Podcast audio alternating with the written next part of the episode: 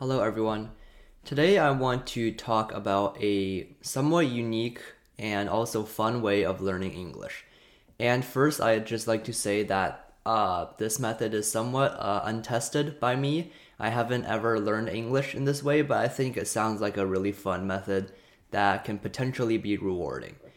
And it's basically learning to or uh, listening to English songs. Now, one thing I find about English songs is that their lyrics are usually uh, very hard to discern, very hard to listen to, very hard to understand. Uh, even uh, myself, um, I think I'm like more or less a native English speaker at this point, but sometimes or most of the time, I also have trouble actually listening to the lyrics, so the words in music because and this isn't just for english it's in uh, chinese as well and i've pretty much uh, every other language i think. It's because the music which is separated into rhythm and melody the melody kind of masks the the the actual lyrics. So when you listen to a song you hear the lyrics and you also hear the background music and for me, at least, I tend to just focus on the background music and not on the lyrics themselves. Um, so that causes me to have difficulty listening to lyrics. But here's like a fun little exercise you can try uh, listening to some English songs. So if you have some uh, English songs that you've previously listened to and enjoyed, uh, but maybe not sure, maybe not sure about grasping the lyrics, you can uh, try this exercise with that song. So once you have a song, first you listen to the song once.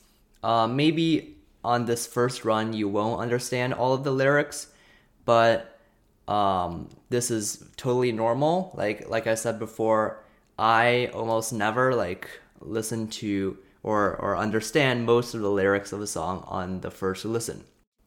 And the second step is to search up the song online and look up what the actual lyrics are.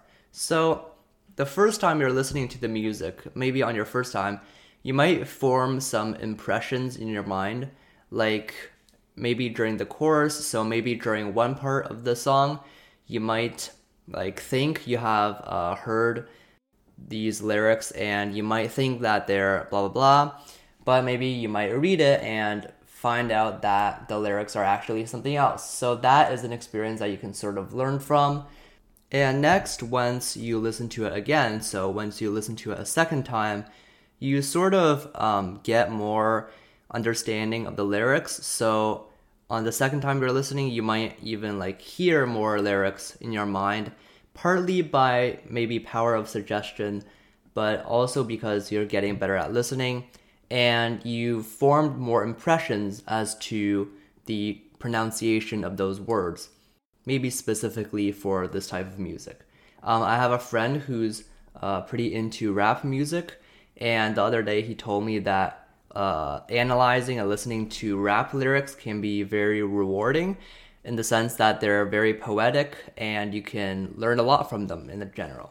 So, yeah, so give this a try sometime. Maybe it can be quite fun and rewarding. Maybe once you've grasped the lyrics, you can also sing along, uh, make it more fun that way. I don't know. But this could be potentially a good listening exercise, especially if you want to, you know, really get better at listening, even when the words are partially obscured, like it is in music. That's all for today. Bye.